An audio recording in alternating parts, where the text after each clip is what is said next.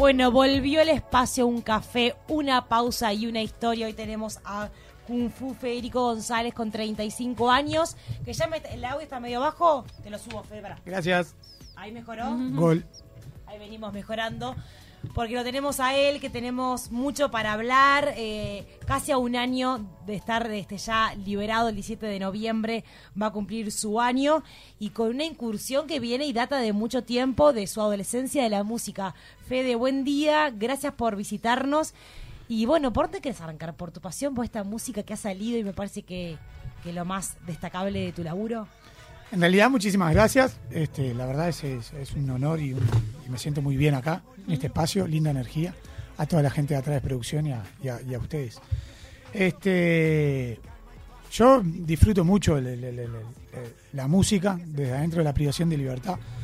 Si bien hace un ratito estábamos hablando, este, ahora llegas al año y, no lo tomo como un festejo, sino como, como como un tiempo transcurrido pa- para seguir para seguir pensando y sumando a ver qué pasa dentro de la cárcel, ¿no? Este, esas Desde cosas. adentro hay mucha crítica, Fede. Se, se- se- siempre se dice lo que se necesita, lo que falta, eh, las negligencias que hay dentro de la cárcel. ¿Qué pasa cuando uno está en la vereda afuera, donde realmente puede ser un agente de cambio y puede tener la posibilidad de dar una mano a los que quedan dentro?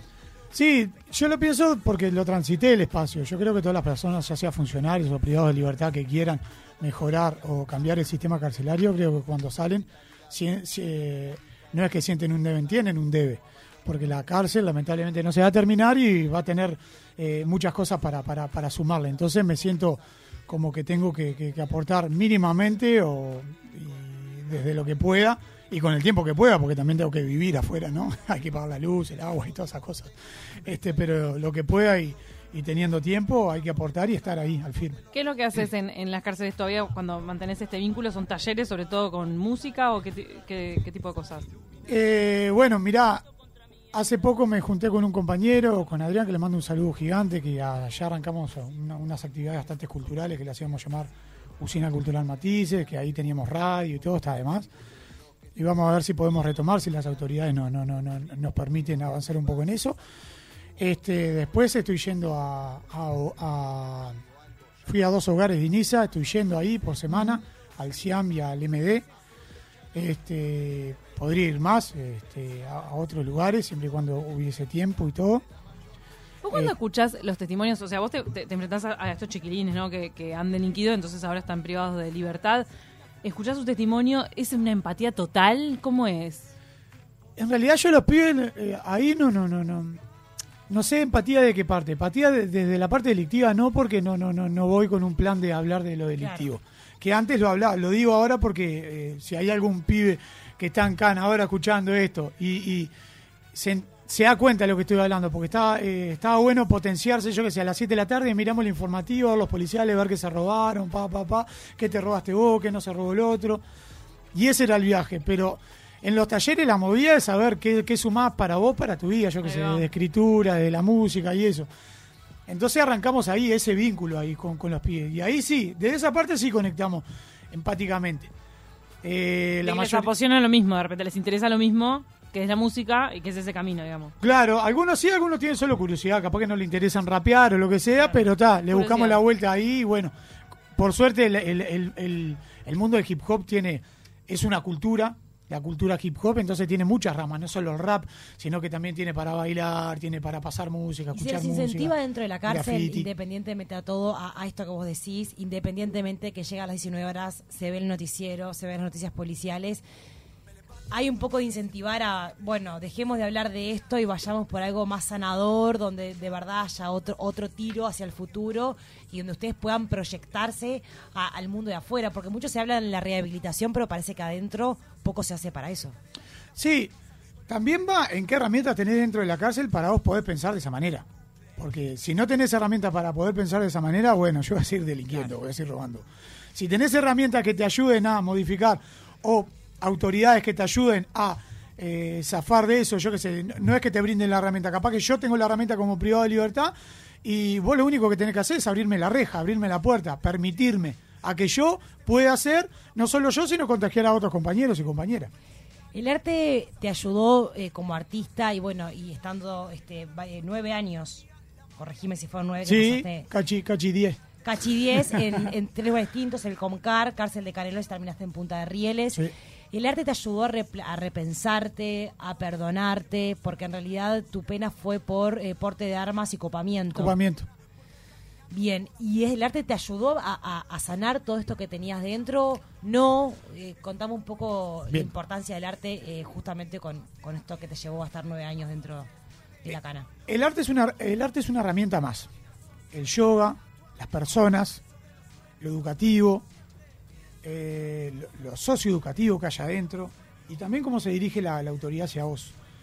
Porque la autoridad justamente marca la autoridad. Entonces, ¿cómo la autoridad se dirige hacia vos? Si se dirige bajándote el hacha de una, bueno, ¿qué haces vos cuando, cuando, cuando, cuando te reprimen? Eh, respondés la mayoría de las veces.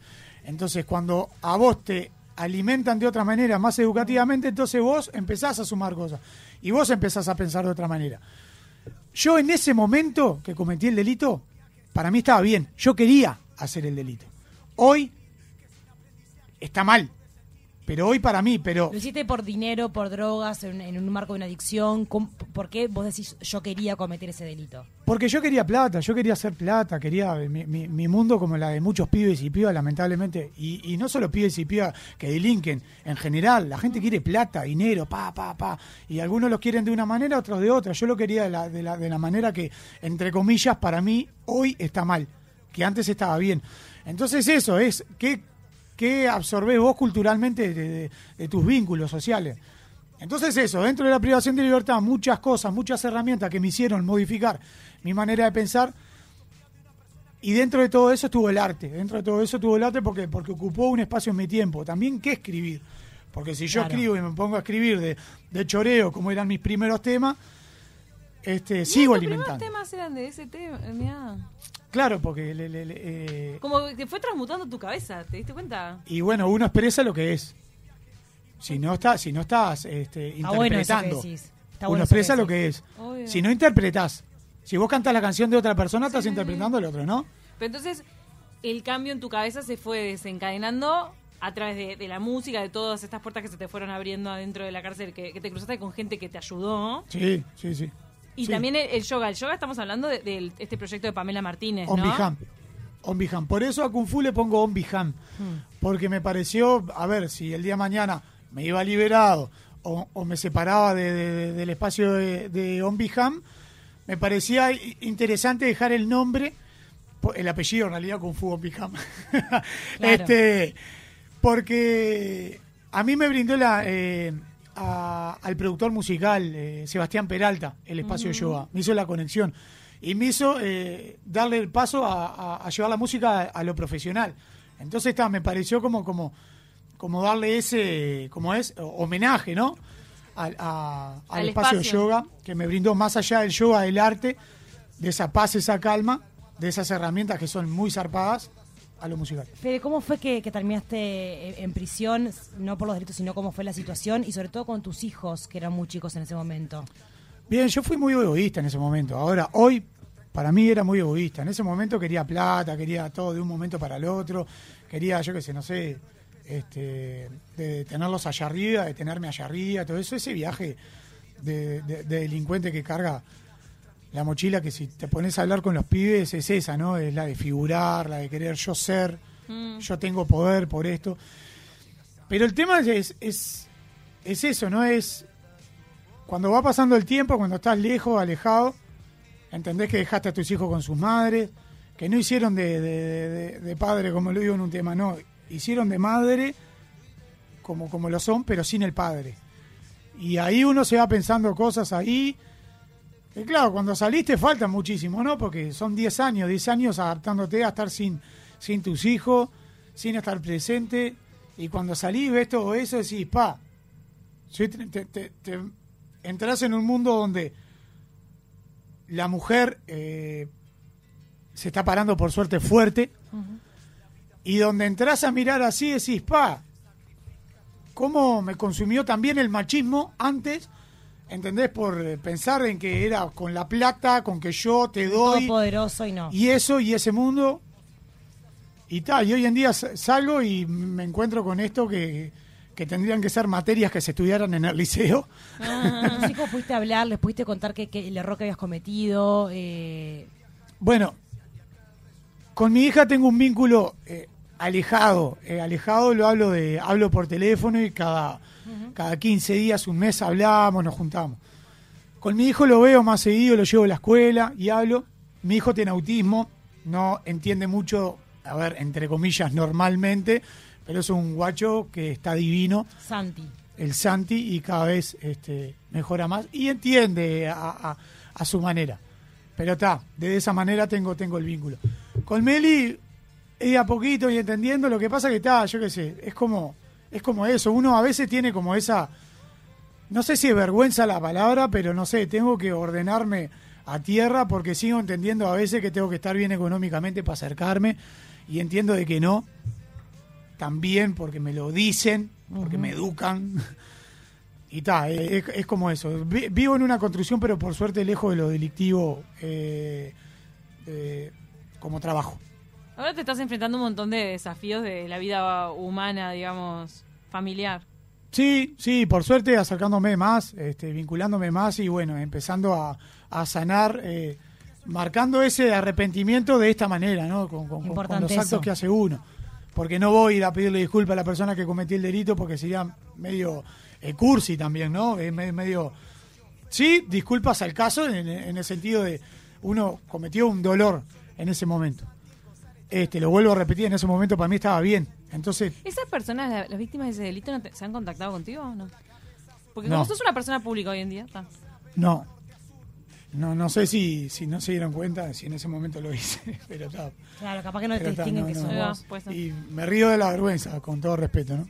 Eh, Fede, el 17 de noviembre del año pasado vos sentías que las cosas venían raras dentro de Punta de Rieles, que había algo que vos no podías distinguir que estaba pasando en la- adentro de la cárcel, algo estaba pasando pero no sabías qué. Sabes que me levanto, me levanto ese día, ah, algo va a pasar y ya me estaba yendo mal por las autoridades en ese momento en la cárcel, me estaban dando para atrás, me cortaron este, el trabajo que tenía y todo, y fue como medio ahí, ¿viste? Entonces, pa, dije, tan, no sé, me estoy parando tanto de mano, discutiendo tanto, dije, tan, me van a, me van a echar de la cárcel. dije, yo qué sé. Que te mandan a otro establecimiento peor. Claro, eso es un flauteo. Cotidianamente se llama flauteo. Y no sé, no sé, sentía que algo iba a pasar. Le comento a mi pareja, a Vicky, que algo iba a pasar, algo iba a pasar. Y a la tarde me dan la libertad. Ay, qué loco. Ese mismo día. Ese mismo día. ¿Por qué crees que te la adelantaron? ¿Crees que tu popularidad y tu aparición en los medios de Yo- alguna forma fue una necesidad de sacarte adentro de la cárcel para que no ventilaras todo lo que pasaba? Lo que pasa, a mí eso me hace pensar de que sí. ¿Sabes por qué? Porque ¿sabes ¿Sí cuántos procesos? Sí, ¿sabes por qué me parece? Qué fuerte. Porque hay muchos, hay muchas personas privadas de libertad que tienen tremendos procesos que están privadas de libertad. Pero señores y señoras procesos en la privación de libertad. Y no nos liberan. y no los liberan. Entonces, ¿cuál es el sentido de la privación de libertad? ¿Es que cumplas tu pena, solo que cumplas tu pena? O, o- o que modifiques tu manera. Yo creo que tendría que re- re- repensarse el sistema carcelario a que vos modifiques tu manera de pensar, bueno, y ahí que empiecen las evaluaciones. ¿Entendés? Quien quiera mejorar, bueno, esa es la persona que va a tener beneficio y chance. Claro. No eh, la persona que solo descuente, solo esto, lo no, no. A ver, que nunca ¿quién- quién entendiste por qué ese 17 de noviembre vos quedaste en libertad. Sí, yo me voy, perdón. Gracias por traerme. Claro. Sin pregunta. Ah, Este, sí, bien. no, obvio. Sí. ¿Y cómo fue? ¿Llamaste a Vicky y le dijiste, me, me estoy yendo? ¿A a tu vieja le caíste de sorpresa? Sí. ¿Cómo, cómo fue es- esa salida? Entendí que me dieron la libertad, para no dejarlo descolgado para la gente que no conoce, que me dieron la libertad por un proceso que hice. Por un, pro- pro- por un proceso que viene no de uno, 16 dos o tres años. años, sino que viene como de cinco años. De 16. De 16 años. Entonces un proceso que venía de más de cinco años. Y entiendo de que varias veces hablándome con el juez, porque tampoco vamos a desmerecer el trabajo del juez y la, y la gente que, que trabaja dentro del establecimiento, que hicieron informe viendo a la persona. Pero también creo que a todo eso ayudó la, la- el salir en los medios. Eso creo que, que ayudó. ¿Cómo van a tener una persona que está prácticamente rehabilitada en cana? ¿Tiene sentido? Claro. No sé, eso no pre- pregúntense ustedes mismos que están escuchando. Y yo qué sé. Y bueno, está, salgo. Este, no le dije a mi vieja, le caí de una. ¿Cómo fue eso, Fede? Porque Ay, qué zarpado. hablamos, Sí. hablamos, lo hablamos así, pero nueve años dentro de la cárcel. Te, va, te han dado 16. Sí. Saliste un- al, al noveno año con el pr- prontuario que tú contabas, con una situación que venía rara con las autoridades carcelarias. Y un día te dicen, vos estás afuera. Le cae de sorpresa a tu vieja. ¿Qué pasa ahí? No, cuando feliz. tocas esa puerta, cuando te ve, ese abrazo. ¿Qué, qué, qué puedes transmitir de ese momento? Eh, mi vieja me lo transmitió después. Este, ya sentía que a mí me iban a liberar. Yo venía con unas transitorias, el proceso. Sentía, porque hasta uno también lo, lo- lo- lo- medio que lo sentía, porque creo que esa tiene que ser la, la, la- la movida, ¿no? Uno ya se, se, se siente y ya las autoridades sienten de que vos te vas a liberar, ya, ya, ya te sentís libre. Entonces estaba como eso. Yo estaba mucho más libre que muchas personas a- en- en- en la calle, dentro de la cárcel. ¿Ah, Entonces, creo que de esa manera este, no, no, no, no, no, no había tanta este, este, como es, Diferencia. Eh, claro, tanta diferencia. Eh, sí, eh, obviamente, privado de libertad, estar libre, hay una gran diferencia, pero yo, como persona dentro de la privación de libertad, desde que empecé a transitar eh, lugares y espacios, te pueden decir mis compañeros, desde la autoridad que estaba en ese momento que me permitió, que fue Luis Parodi, y todo el equipo técnico que estaba, este, hasta mis compañeros y, y mi familia, yo estaba muy libre dentro de la cárcel, muy libre. ¿Pasaste muy momentos jodidos dentro de la cárcel? Hace poco escuchábamos un hombre que le habían secuestrado, estaba desnutrido. Bueno, sí, hay, hay de todo. Hay, hay, hay de todo. Eh, en la cárcel no, no, no, no, no es un lugar donde, donde. A ver, es el lugar donde vivo po- peor podés estar. ¿no? Sí. ¿Estamos de acuerdo? Creo que el otro lugar es el cementerio. Antes es la cárcel. Este, y el hospital. El pero, hospital. pero en tono mal, ¿no? Este. Dentro de la cárcel pasan muchísimas cosas. El tema es que se tiene que hacer cargo de la autoridad. ¿Entendés? Sí, claro. ¿De qué cargo de la autoridad? ¿Cómo se tiene que hacer cargo? No es este, los delitos y esto, porque yo me vinculaba con personas que, que, que van a estar mucho tiempo privadas de libertad, muchísimo tiempo, y tienen mucho más cabeza a veces que alguno que está por hurto. Y hablo de cabeza en el sentido de, de querer mejorar. Porque a veces, si a, si a mí me lees este, Federico González, copamiento, privación de libertad, rapiña, cuatro antecedentes. Lees eso, solo eso lees. No, déjalo ahí. Vamos a agarrar a este que está por hurto, Claro, que sea algo menor. este, este que menor, este que está por tráfico, este que está por. ¿No? Pero no ven a la persona. Entonces, si realmente las autoridades vieran a las personas adentro de la privación de libertad, no pasarían esas cosas. Porque dentro de la privación de libertad está como el que secuestra, como también está el que se hace el vivo, el que te busca la vuelta. Y si vos te haces el vivo con Federico hace seis años atrás, tenías problemas. ¿Tenías problema como cuál? y teníamos problemas. Nos agarramos a palo, lo, lo- lo que sea, lo que pinte. Hoy en día te lo soluciono de otra manera. Tampoco llamo a los milicos porque no soy ninguna cahuete. Pero te hablo, busco la manera de cómo. Este, Tienes estas herramientas para solucionarlo. Exacto. ¿Entendés? Entonces eso, es, es, todo un conjunto de cosas. ¿Qué hacemos nosotros y nosotras para este, que dentro de la privación de libertad este, no pasen, eh, que te secuestren, que te vas a secuestrar, a que te drogues, a hacerte el vivo? Porque yo conozco personas que se metían en cuenta de droga y se terminaban, este, yo qué sé, no sé, eh, fugando o cortando los brazos o esto, lo otro, o haciéndose luego, o peleándote de vivo. ¿Entendés? La única manera a veces dentro de la cárcel, ¿no? como te tenés para, para, para, para este, sustentar, es vendiendo droga a veces. Y es la realidad. Adentro. Porque no hay trabajo dentro de la cárcel, en muy po- pocas cárceles. ¿Cómo sustentás vos un jabón? Porque no te lo brinda el Estado. ¿Cómo, ¿Cómo te compras una pasta de dientes? ¿Cómo te compras tus cosas? ¿Cómo te las compras? No estás esperando que venga el Estado a dártela, pero tampoco te da herramientas para que vos te las ganes. Entonces, ¿cómo vos te sustentás? Yo, no te, yo te estoy hablando porque yo vendí droga en, en su tiempo, cuando recién caí. Dentro de la Y cárcel. claro, y claro, tenía que moverme, tenía que tener, yo qué sé, no sé, mi, mi- mi- manera de cómo comunicarme, de cómo tener un paquete, cómo tener un paquete de fideo. Si vos mirás la comida de la cárcel, las invito a comer un platito nomás al mediodía. Me, me- me río porque la, la otra vuelta había ido a Masterchef y me decía, no, pusiste el, el- te- no, ah, Ay, eh, la fuerte, carne, la carne cruda arriba de la tablita. Le tenía que haber dicho, pero Pulia, este, ah, lo que pasa es que yo vengo de un lugar donde se sirve en el rancho. Te, te- te invitaría como un ratito al rancho. Que la, la carnecita cruda arriba de la tabla está divina. te la comes cruda. A ver si me. Total. Pero está, lo, lo digo riéndome porque está, es, es, es No, la de lo realidad. triste que es, de lo triste. Y es la realidad. La policía está metida en todo esto que vos estás contando de la droga, de la venta, de, de- de la comercialización dentro de la cárcel. ¿Qué Yo no diría, yo no diría la policía, yo no diría, yo diría Hay la- policías yo diría personas. Personas Personas. uniformadas de policías. No sé si policías uniformados. Hay personas no uniformadas, uniformados, como también hay personas privadas de libertad. Hay de todo. Pero sacando a los privados de libertad, la policía, Te estás torsionando, me hace acordar el tema de.